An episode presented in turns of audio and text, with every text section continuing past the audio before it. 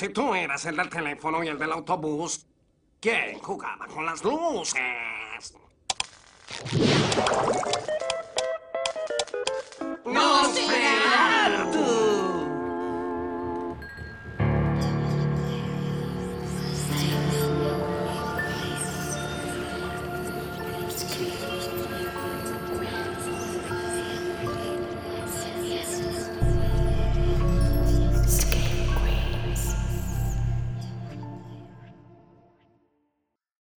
Buenas noches Screamers y bienvenidos a un nuevo episodio. Mi nombre es Rodrigo Gilbueto y como de costumbre estoy con el equipo completo. Hoy los voy a ir saludando uno por uno. Yardi, ¿cómo andas? ¿Todo bien? Todo tranquilo, estamos volviendo a grabar online, eh, pero bueno, con nuevos micrófonos al menos, contento. Claro, una de cal y una de arena, adaptándonos a las nuevas medidas, pero con una mejor edición, con un nuevo sonido, un nuevo micrófono. Fer, ¿cómo anda todo por allá? Hola, ¿qué tal? Mira, voy a serte sincero, Rodrigo. Extraño un poco la presencialidad, pero. qué sé yo, siento que me acostumbré un montón a filmar así. a filmar, a grabar así virtual. Así que. no sé, me siento en mi mundo. Claro, medio como que después del año pasado, eh, el hecho de tener que grabar virtual, por más que haya sido una paja, eh, estamos acostumbrados, ¿no? Lo cual no sé si es tan lindo decirlo, pero es la realidad. Yo siento que es la nueva comodidad. Ah, no la nueva realidad, la nueva comodidad, bueno. La, nueva, la nueva comodidad. Además con el frío que hace. Está bien, zafamos, es verdad, de, de viajar con frío. Pero bueno, hoy estamos de vuelta para el episodio de mayo gra- grabando un 30, o sea, medio como que va a salir en junio, ya lo sabemos todos, nos tenemos que como adelantar a eso, pero qué sé yo, estamos haciendo lo que podemos. Sí, entiendan que también, bueno, no vivimos de esto, así que tenemos nuestras cositas, nuestras vidas, así que. Nada, espero que sepan disculpar que este va a ser como el capítulo del mes y medio, ¿no? Exactamente, capítulo del mes y medio. Pero bueno, ¿qué vamos a hablar hoy? ¿De qué tema? De un tema bastante potente en sí, ¿no? Como que no es nada delicado decir expresionismo alemán, abarca un montón de cosas, es como pesado, ¿o no? Tiene como su insignia, sí, es como una cosa súper. eh, influyente sería la palabra, ¿no? Por cómo vamos a ir como enfilando este capítulo. Eh, sí, la verdad que va a ser como influyente, pero bueno, la idea es ir hablando un poco del expresionismo, de qué es este movimiento, sus características, eh, qué sé yo, un par de películas, hacer obviamente como siempre hacemos menciones a películas que nos llamaron la atención, obviamente de sus influencias, pero siempre como desde nuestro punto de vista particular, ¿no, Yard? Sí, obvio, o sea, es eh, expresionismo alemán, uno escucha y dice, wow, estos chavales se van a mandar una tesis. Y nada, somos nosotros tres, dentro de lo que sabemos nosotros tres, charlando lo que podemos. Pero creo que es un tema re interesante y, cada uno tiene sus propias ideas interesantes para aportar, así que veremos qué sale. Algo lindo, su. Totalmente, encima como vos bien decís, cada uno puede aportar sus ideas, su punto de vista. Lo bueno que tenemos es que tenemos distintos puntos de vista y claramente yo sé que cada uno va a traer lo suyo a la mesa. Pero bueno, antes de empezar con expresionismo, quiero hablar un poquito del episodio pasado porque fue el primer episodio con invitado nada más y nada menos. ¿Qué les pareció? Fue toda una aventura. Fue muy copado, no sé, me siento que por ahí, obvio que no, no me aburrían los capítulos anteriores, pero traer un invitado es como que te trae un nivel como de incertidumbre que, no sé, lo disfruté, estuvo divertido. Sí, está buenísimo tener eso como una mirada nueva cada tanto puede traer un poco de frescura, si bien eh, todos tenemos nuestra, nuestras miradas y cosas preparadas, algo nuevo siempre va para mí a sumar antes que restar. Lástima que no pudo ser presencial, ya en algún momento lograremos traer eh, invitados presenciales, pero la verdad que es muy lindo igual. Sí, la verdad que estoy de acuerdo con todo eso. El adjetivo es refrescante. Como que renovó un poco las cosas. Por fuera de que estamos haciendo episodios copados, la segunda temporada empezó con todo, hablando de temas re interesantes. Pero vino bien porque trajo algo nuevo al equipo y una dinámica diferente.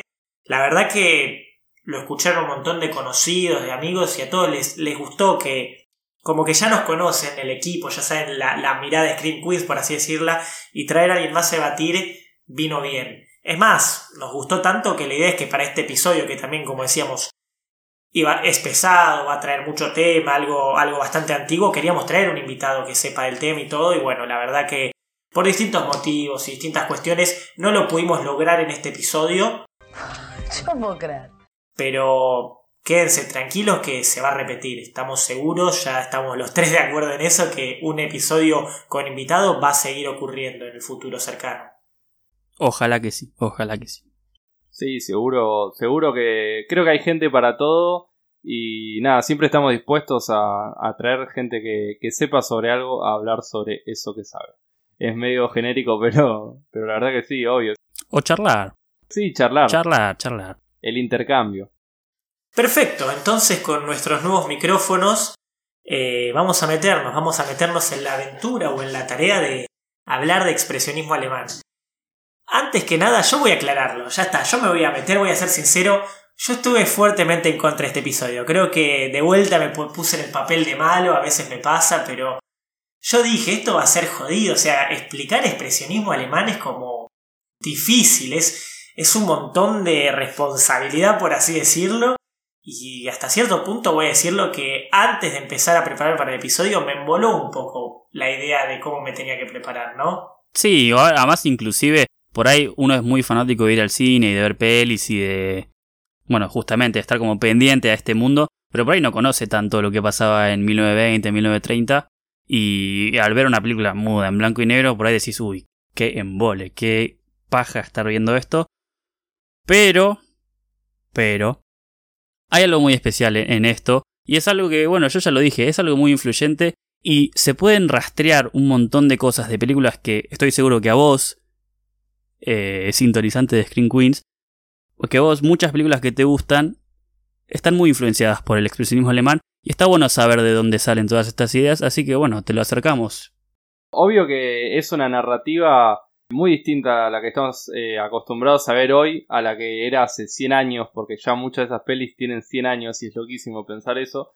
Y no voy a mentir que capaz en algunos momentos puse 1.25 en velocidad, que no quita para mí el relato, ¿eh? yo lo disfrutaba igual, pero tienen un ritmo que, eh, nada, es difícil de, llevar a lo que estamos acostumbrados hoy, que tenemos un attention span mucho más eh, bajo y bueno, y sin sonido también, los estímulos y todo lo que nos atrapa, es más difícil de, o sea, sumergirse en este tipo de películas.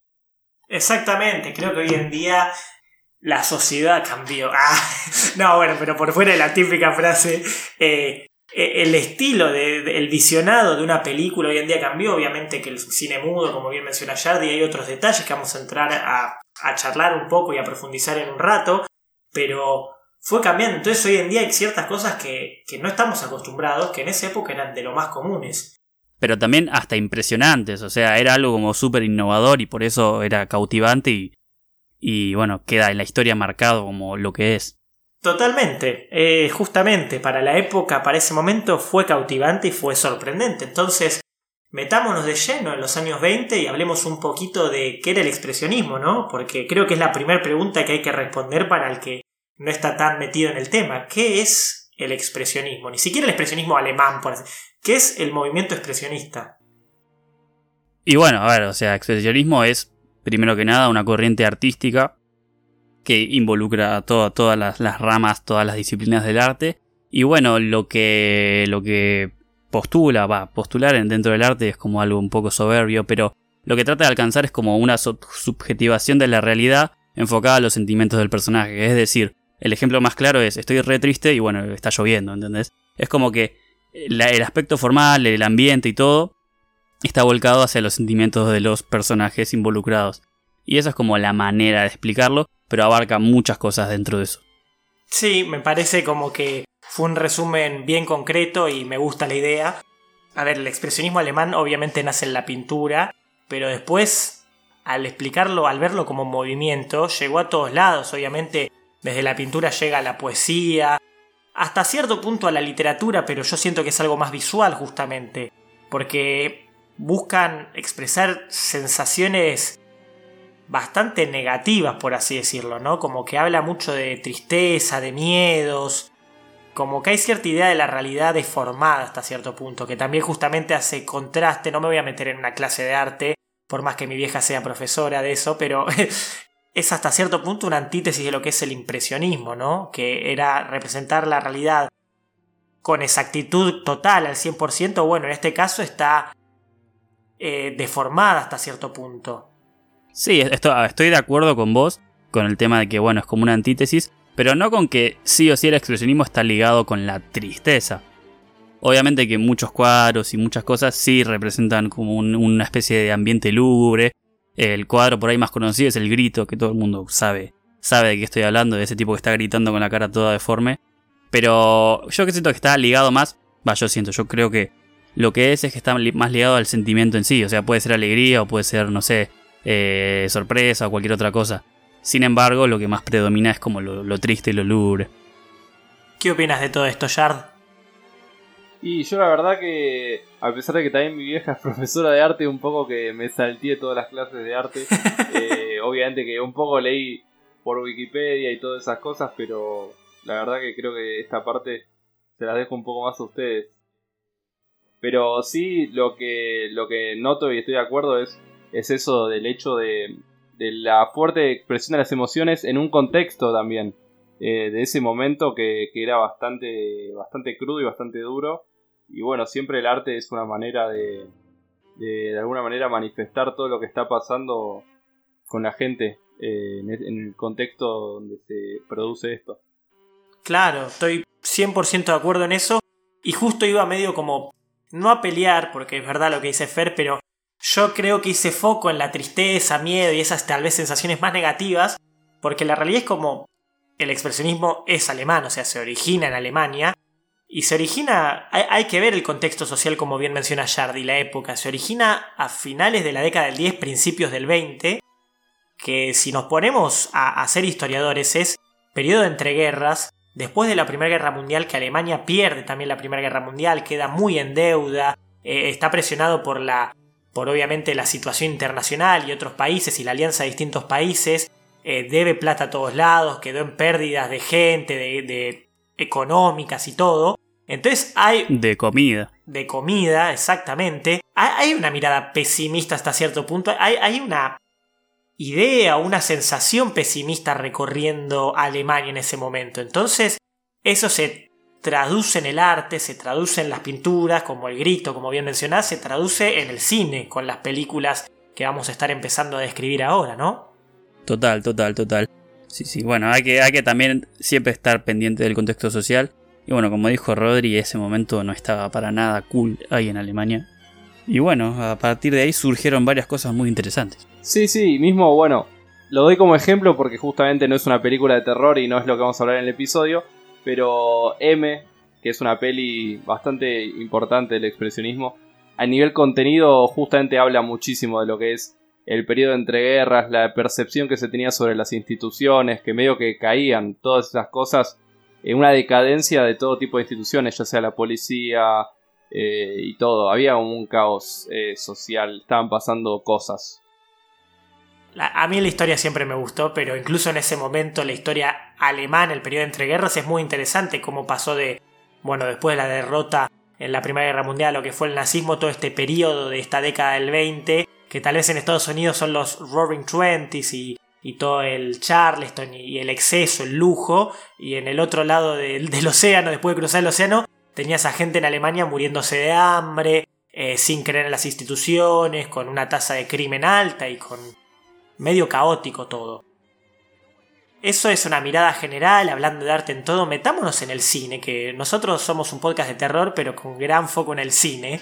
Entonces vamos a hablar de eso, de, de del cine en esa época, del cine del expresionismo alemán y más que nada del terror en ese momento, ¿no? Primero aclarar que el expresionismo alemán como vanguardia, como movimiento cinematográfico, era una cosa como puramente artística. Si bien obviamente que estaba, bueno, lo que venimos hablando del contexto social y la representación de todo este mundo horrible en el que se veía, no era una cosa política como sí pasó en Rusia en el mismo momento, donde bueno, a partir de, de bueno, de Lenin y todos nuestros amigos bolcheviques, eh, em, empezaron a aparecer un montón de películas de propaganda soviética. Bueno, en, Alemania no pasaba eso, no, no había como una especie de ¿Cómo se dice? ¿Cómo, cómo lo puedo decir? como de postulación política, sino que era simplemente por amor al arte. En ese momento. En ese, en ese momento, sí, sí. Pero a- algo que Yardi me mencionó, a ver, Yard, te traigo, te quiero preguntar, porque vos mismo había- me habías dicho una frase que eh, antes del episodio, mientras veníamos preparándolo en estas semanas, que, que me gustó bastante, diciendo como que son emblemáticas las películas de esta década, de, de este movimiento, en la idea de, de lo que es el cine de terror, ¿o no? Quizás de las primeras.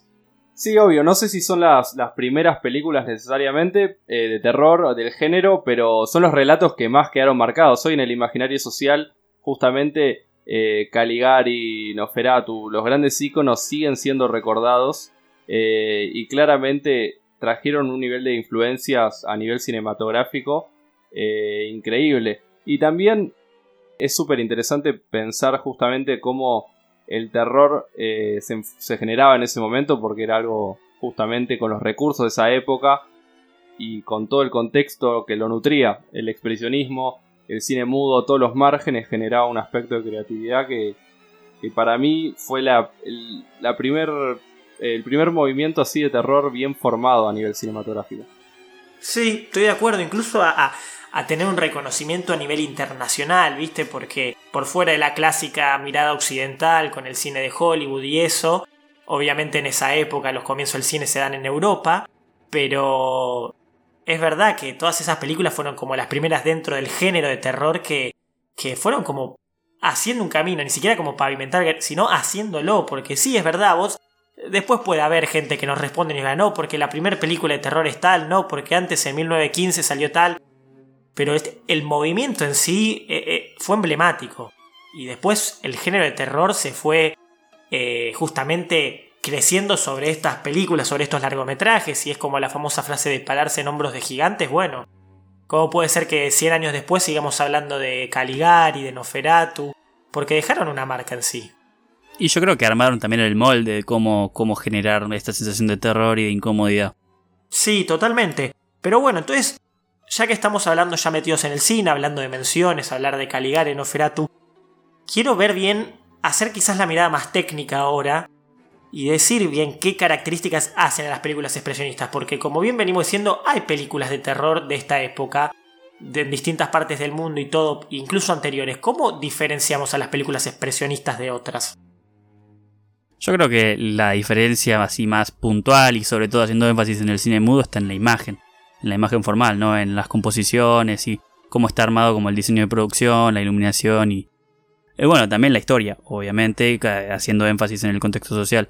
Pero hay algo muy particular del expresionismo alemán, donde se ve claramente una especie de contraste fuertísimo y o sea, fuertísimo a un nivel de que los tipos pintaban sombras en el, en el piso y en las paredes. Todo, todo estaba como o llevado muy a lo claro o a lo oscuro. Justamente de ahí sale la expresión claro oscuro. Sí, creo que quizás eh, si tengo que decir palabras eh, en solitario que definan a esto, eh, sombras es la primera. O sea, el, el uso de sombras en, en las películas expresionistas es clave porque son como... No solo son un elemento que puede ser parte de la trama en sí, como podemos llegar a mencionar algunas películas, sino que son un elemento expresivo y estético. Esto que dice Fer, o sea, las películas expresionistas muchas veces se hacían en decorados, se hacían en sets, y se pintaban sombras sobre los propios decorados porque así de influencias eran dentro de, de- la película, o sea, eran elementos expresivos, estéticos e incluso narrativos. Si vamos viendo por películas, estoy segurísimo, pero acá lo firmo, ¿eh? si ustedes me, me traen uno que no pago, pero básicamente que podemos sacar un plano que sea una sombra, un plano característico de cada película. Te sacamos un plano de Noferatu con sombra, seguro. Te sacamos un plano de Caligari con sombra, seguro. Te sacamos un plano con sombra de El Golem, también, venga. Es como un elemento clave y esencial en todo esto. Sí, bueno, también me paro en lo que dijiste sobre la narración, que justamente una es como consecuente de la otra, hab- hablando también sobre, bueno, todo este tema, todo este tema de la subjetividad. Creo que este tipo de estética, esto, bueno, las sombras que decís, justamente reflejan lo lúgubre y lo triste y lo que está mal. Así que sí, obviamente que es importantísimo.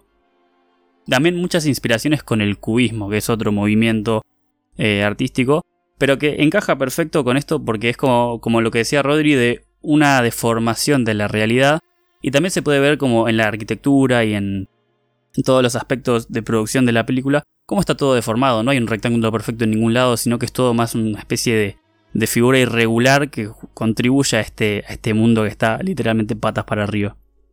Eh, es como, de alguna manera, como si la arquitectura, si todo lo que vemos en, en, el setting del expresionismo alemán, como si fuese la sombra de la vida real. Ah, viste, tiraba esa, pero... Puf. Pero sí, o sea, nos reímos, pero hay bastante de eso en, en esta idea del movimiento.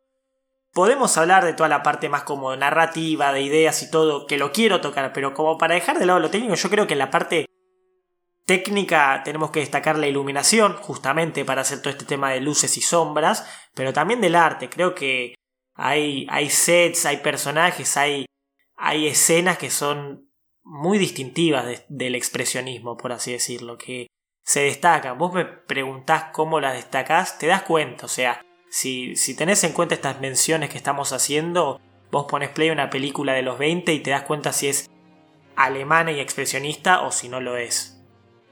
Sí, totalmente. Es, es que la sombra, quería acotar justamente como elemento narrativo, también incluso llega a existir. La peli Warning Shadows, que es bastante floja dentro del resto del expresionismo alemán, pero literal hay un personaje que es, eh, no sé cómo se traduce, pero sería The Shadowist, que es una persona que hace formas con las sombras y que toda la trama se basa en, en interpretar sombras, en errores a partir de ver la sombra de alguien que no sé, que parece que se dan un beso y no se lo están dando y cosas así.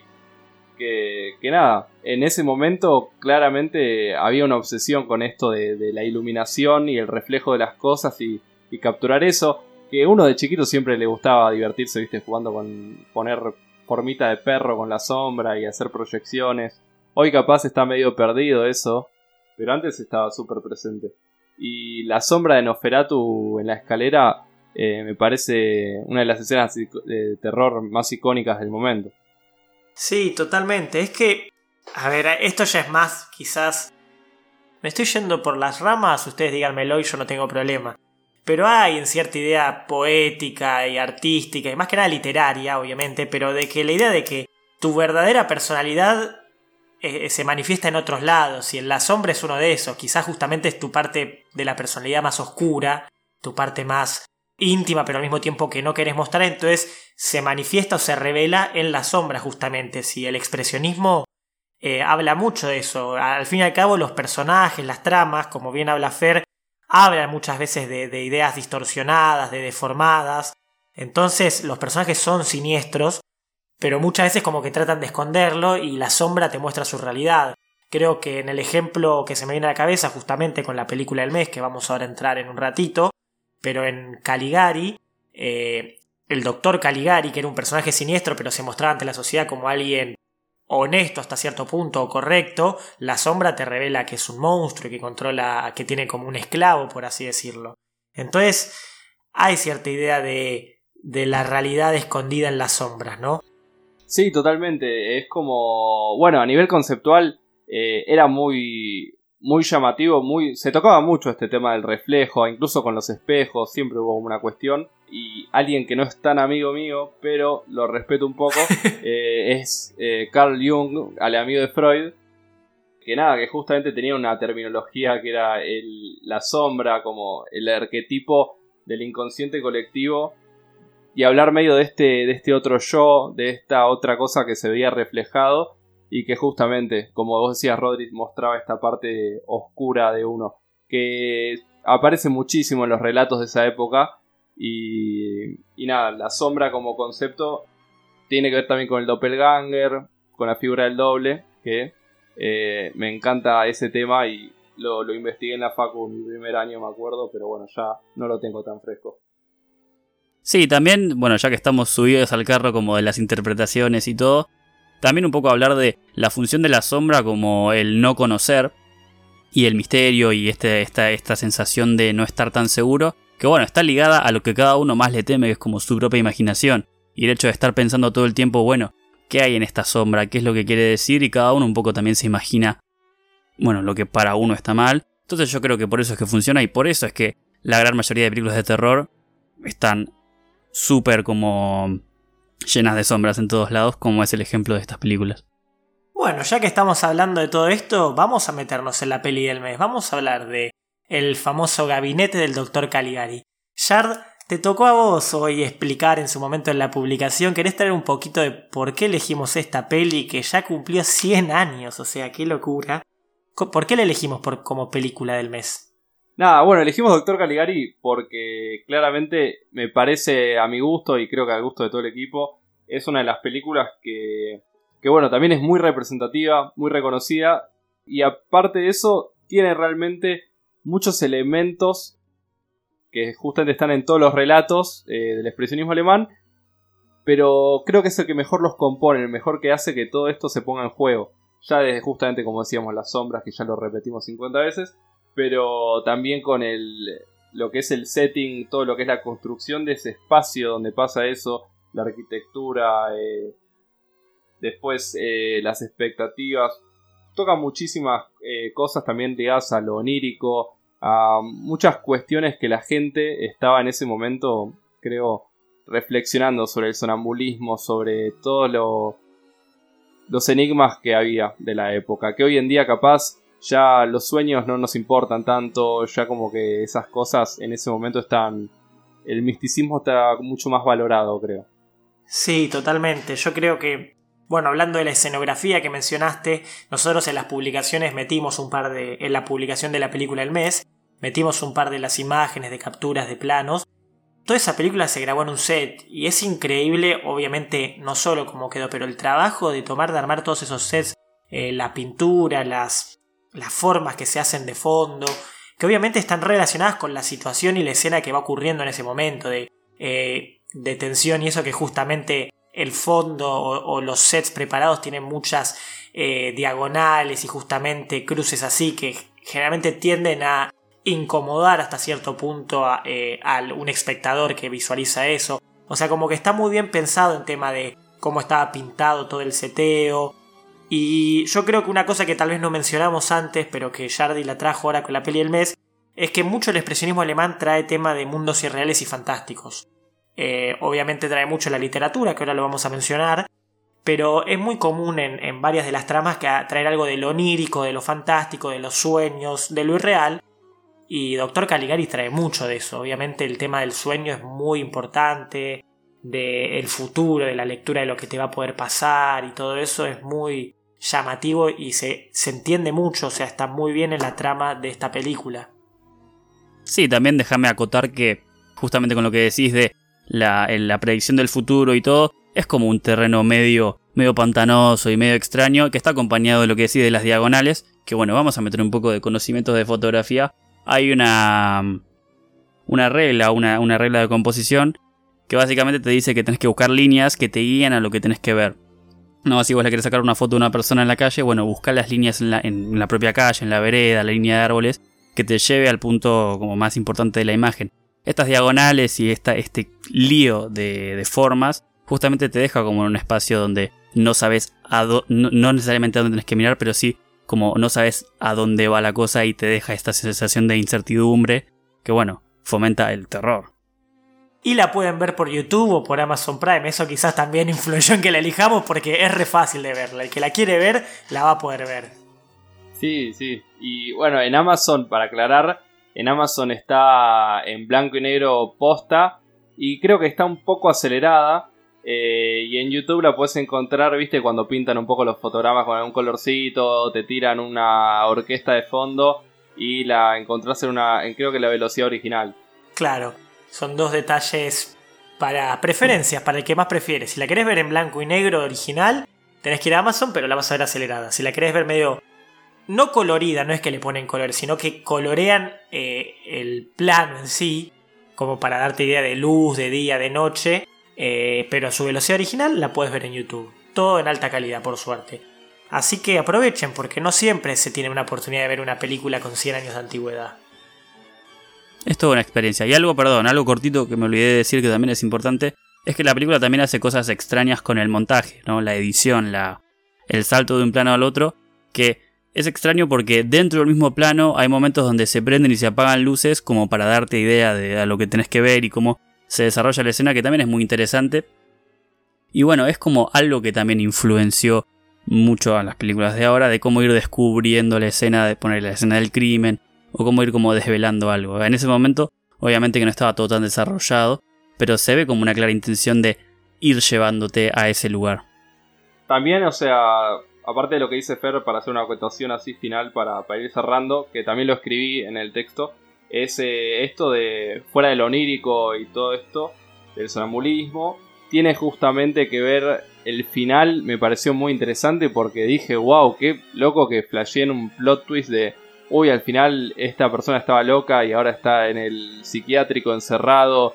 Y el doctor Caligari al final era el director del psiquiátrico y después como que se da toda una, una vuelta de tuerca rara y al final que habla mucho y que también eso lo vemos en mil de los relatos de hoy en día, todo esto de, uy, al final yo estaba loco y encerrado todo este tiempo, que a mí ya me, medio que me parece pedorro, pero verlo en una peli de 1920 me pareció increíble, que en este miedo que había a la locura y a quedar encerrado en una institución que justamente la gente que a veces capaz solo tenía una crisis nerviosa o, o algunos problemas emocionales leves, había gente que capaz sí estaba loca, pero gente que no, que terminaba encerrada en estas instituciones y nadie escuchaba su verdad. Y medio que un poco ese es el terror final en donde termina todo este relato. Que también otra característica que da el expresionismo alemán es que a pesar de ser terror siempre son relatos muy, muy trágicos, muy dolidos. Que justamente es, esto, el encierro y la soledad eh, de, que la verdad de una persona no es escuchada y bueno, y queda encerrado de alguna manera acá y no hay, no hay, no hay más que eso. Se termina en ese, en ese, en ese tono y me quedé medio como impactado. Sí, Yard, como que estuve viendo, tal vez obviamente por el contexto social de vuelta, pero muchas películas traen como incluyen en la trama y en la narrativa cuestiones de la medicina, de la ciencia, pero principalmente de la psiquiatría, ¿no? Como, o de la psicología de por sí. Sí, la verdad que está lleno. En todos los relatos eh, justo M no es terror, pero hay un monólogo, no un monólogo, pero todo un debate al final sobre el asesino, si es eh, esclavo de sus impulsos o si realmente es consciente y responsable de lo que hace. Y como que claramente era un tema de gran debate, es en Alemania, eh, Freud y un montón de... O sea, fue una revolución a nivel pensamiento y también, bueno, la psiquiatría ya venía. Y hay todo un movimiento, momento de cambio, de que empieza a llegar todo ese conocimiento al público, ya no una cuestión como más eh, de élite de quienes lo estudiaban, sino que la psiquiatría ya empieza a ser algo de conocimiento público y siempre cuando algo se vuelve más del conocimiento así, empiezan a haber prejuicios, ideas medio capaz mal comprendidas y también cosas que pasaban realmente, que se armó un miedo muy fuerte a esto de, que hoy en día no sé si está tan presente, pero este miedo a, eh, uy, mirá si yo me vuelvo loco de la nada, mirá si de la nada termino encerrado en un psiquiátrico porque un día tuve una crisis nerviosa. Y creo que eso conectaba muchísimo en el cine de ese momento. Hoy en día no sé si conectará tanto, pero, pero era algo así muy trágico, muy... Pensar que por, por un momento de emociones fuertes puedes terminar encerrado toda tu vida y y te daban electroshocks y un montón de cosas, eh, la verdad que es algo que a mí me aterrorizaría bastante. Sí, la verdad que quizás algo de lo que más me gusta del expresionismo, que esto lo aprendí justamente preparando para este episodio, o sea, previamente no estaba al tanto y no me agradaba tanto, pero algo que me sorprendió es cómo este movimiento en sí es bien característico del país y está eh, fuertemente influenciado por por todas las distintas aristas de lo que sucedía en ese país. O sea, eh, la parte política influenciada del movimiento, la parte económica hasta cierto punto, el contexto social de la época, eh, la parte psicológica. Bueno, Freud era, no era alemán, pero influenció fuertemente a Alemania, más en esa época, comienzos del siglo XX. Y, también influenció la narrativa y, por ejemplo, la literatura también. O sea, ciertos artistas alemanes terminaron influenciando en, las narrativas de las distintas películas del expresionismo alemán, ¿o no? Sí, totalmente. Bueno, Freud también tomaba mucho cuestiones del romanticismo, que hay una relación entre el romanticismo y el expresionismo para mí, como estos relatos más clásicos como Drácula, que bueno, se hizo Nosferatu, gran película del expresionismo, como ya dijimos, como era este de Dorian Gray, Frankenstein, todo el- su texto de lo siniestro, de lo ominoso, era un análisis de, medio de la cultura que había en ese momento, que, se reflejaba mucho, mucho en esto, y, hay como un feedback, ¿viste? Hay ninguna, ningún movimiento nace de la nada, no nada es espontáneo, siempre hay, algo de donde viene, con influencias, y después abre otras influencias para el futuro. Sí, bueno, hablando justamente de eso, alguien que, que tenía en la punta de la lengua y lo tuve que buscar porque no me acordaba la pronunciación, Goethe, eh, que es un justamente escritor romántico alemán, influye mucho en las tramas, o sea, Fausto, una de las películas quizás más emblemáticas de la época y del movimiento, es básicamente una trama de, de un cuento de Goethe. Entonces como que traen distintas cosas y lo que me gusta entonces, también para traerlo a esto que vos mencionabas, de que el romanticismo también está ciertamente implicado con, con este movimiento, es que es un movimiento muy característico de un país y, muy influenciado por el momento que atravesaba ese país. Sí, definitivamente. O sea, en, si bien no está ambientado en ese momento, el relato del golem ya muestra un poco de esto de, de la marginación social que, que sufrían los judíos, que bueno, derivó eh, el nazismo. Eh, y bueno, también, como para hablar de relaciones, eh, Golem es una película que tiene bastante que ver con Frankenstein. Y bueno, también tocan temas así más, más eh, místicos como la alquimia y todo. Pero lo más característico me pareció eso siempre, como la, la, la marginación de los judíos. Básicamente, y cómo ellos, de alguna manera, siendo oprimidos socialmente, construyen esta figura del golem para oprimirla y usarla para su beneficio y después eh, justamente el final, lo trágico es el final del golem más que el final de los judíos que terminan bien en este relato al menos por suerte.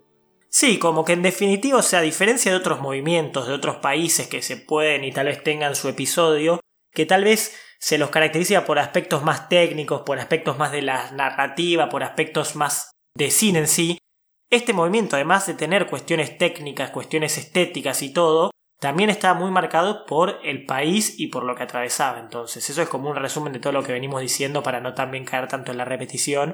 Y tal vez lo que lo hace diferente a otras a otros movimientos. Obviamente todo movimiento está marcado por un contexto social, pero en este se hace evidente, o sea, está remarcado.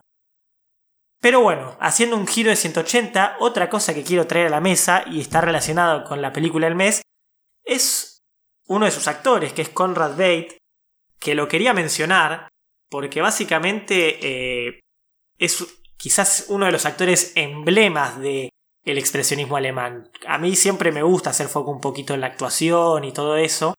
Y Conrad Bate básicamente está presente en las películas más características de, de, todo el expresionismo alemán. O sea, eh, justamente en la película del mes, en el gabinete del doctor Caligari, Conrad Bate hace de Césare, que es el asesino que controla este doctor, justamente. Pero no está solo en esta película emblema. También está en Las manos de Orlac, que es otra película muy característica e importante de la época que hasta los Simpsons hicieron referencia y justamente hace el actor principal. También actúa en The Man Who Laughed, que es una película que tuvo una fuerte influencia en la creación del Guasón. O sea, para que se den cuenta de cómo estas películas eh, terminaron influenciando grandes creaciones u obras o personajes contemporáneos. Well, I'm the Joker, baby. Y justamente todas estas películas que estoy hablando, Conrad Bate estuvo implicado y mayormente eh, o principalmente en el papel principal. Incluso después, cuando finalmente con todo lo de la Segunda Guerra Mundial y eso se va para Estados Unidos, eh, termina actuando en nada más y nada menos que Casablanca. Entonces es un datito de color que quería traer a la mesa, pero básicamente estuvo presente en el expresionismo alemán, o sea, no solamente en una, en dos, en la mayoría de las películas, o sea, yo ahora les puedo seguir dando menciones de películas, pero quizás no son tan emblemáticas o no son tan reconocidas, pero el tipo hizo un montón durante esa época, era el, actor estrella de Alemania en, en, la década del 20. Entonces, El estudiante de Praga, perdón, otra película muy conocida de terror del expresionismo, también actúa en el papel principal, entonces está presente en todo. Sí, obviamente parándome en lo que decís, este, esta persona como que tuvo que exiliarse de Alemania porque, bueno, ya sabemos lo que fue pasando entre guerras. Y bueno, no solo él tuvo que emigrar, y bueno, no solo gente del cine, pero justamente estos intérpretes y estos realizadores, eh, al emigrar, llevaron consigo como toda esta, esta, esta estética y esta, esta como iniciativa para hacer este tipo de películas. Y de alguna manera fueron responsables de que el cine de Estados Unidos en los 30 y en los 40 como que de una vuelta hacia lo noir y hacia toda esta cosa oscura. Y bueno, ni, más ni menos que aparecieron películas como la que decís vos de Casablanca, The Man Who de hecho se estrenó en Estados Unidos, no estuvo hecha en Alemania. Y mm, bueno, Citizen Kane y hasta El Padrino. O sea, todas estas películas están fuertemente relacionadas con todos estos, estos personajes y estos intérpretes y estos realizadores que fueron llegando de este lugar que, bueno, se, se venía algo muy extraño. Increíble. Me sorprendiste de, de The Man Who Laughed que, que se hizo en Estados Unidos. Yo la tenía. Se hizo en, un- en Universal, sí, sí, 1928. Mira vos. Bueno. Tremendo. Cómo esta estética se hizo presente a lo largo de eso. Es más, Fer, vos mismo creo que cuando lo mencionaste como una recomendación en Do You Like Scary Movies, hablaste de que también influenció a los Red Hot, ¿no? ¡Queremos a los Chili Peppers! ¡Queremos a los Chili Peppers! Sí, no tanto a la música, porque bueno, es, es como otro palo. Pero sí que hay un video de la canción Other Side, que es un temazo, temazo mal. Eh, si ven el videoclip van a ver que hay como formas raras, hay como una especie de blanco y negro muy extraño. Como que todos los, los miembros de la banda hacen como una interpretación como medio sufrida, ¿no? Como que están en un lugar que no les gusta nada. Y bueno, obviamente está súper, súper inspirada en el gabinete del Dr. Caligari. Y bueno, por eso nos parece atrapante también. Claro. Pero bueno, eso, hoy en día, siglo XXI, 2000, la década del 20 de- de- del siglo XXI, por así decirlo, y sigue habiendo referencias, o sea, no es que se perdió, el movimiento sigue presente de alguna manera u otra. Obviamente quizás el primer ejemplo que se nos viene a la cabeza es el cine noir, el cine negro que tuvo explosión en Estados Unidos para la década del 50, justamente, que obviamente está influenciado con toda la idea de luces, de sombras, de personajes siniestros, pero bueno, hoy en día esto que, te, que venimos repitiendo, pero el guasón, o sea, un personaje emblemático y característico de Estados Unidos, pero universal, o sea, en todo el mundo lo conocen como Batman, está inspirado en El hombre que ríe, después los Simpsons hacen parodias al expresionismo alemán en La casita del horror, los Red Hot hacen videos de música con esto, entonces sigue presente, en definitiva. Fer, vos creo que incluso traías más, traías como una lista bien completa de, referencias hoy en día. No, no tan completa, pero si les cuesta un poco ver por qué está relacionado y qué, tiene que ver esto con todo lo que nos gusta ahora, miren una película de Tim Burton. Vean, eh, no sé, bueno, si bien no es el director, vean Coraline, vean El extraño mundo de Jack, vean el chico manos de tijera. Se llama así, ¿no? El, ni- el niño manos de tijera o el joven manos El de tijera. joven. El joven manos de tijera. Vean eh, Sweeney Todd, que me encanta. Vean, no sé, eh, El jinete sin cabeza. eh, justamente hay un montón de videos también en YouTube que también está bueno ver de cómo Tim Burton roba muchas cosas sobre del expresionismo alemán, pero directamente. Te ponen plano y plano de, de- de distintas películas, una de Tim Burton y otra de Caligari, y ves que hay una representación exacta, pero exacta de... Bueno, del plano y de la estética y de la historia y todo. Es un tipo que no me gusta decir la palabra robar, pero bueno, está súper influenciado por esto. Y Tim Burton creo que es algo que a, a todos les gusta. O por ahí no les gusta, pero todo el mundo ubica y conoce y sabe, sabe lo que hace. Sí, creo que en directores eh, Tim eh, es el más influenciado, vamos a decir así, vamos a ser correctos. El más influenciado por el expresionismo alemán, pero hay otras, otras películas que también tienen una fuerza ahí. David Lynch, eh, con Eraserhead, por ejemplo, es casi expresionista, por así decirlo. Es que sí, sí, total.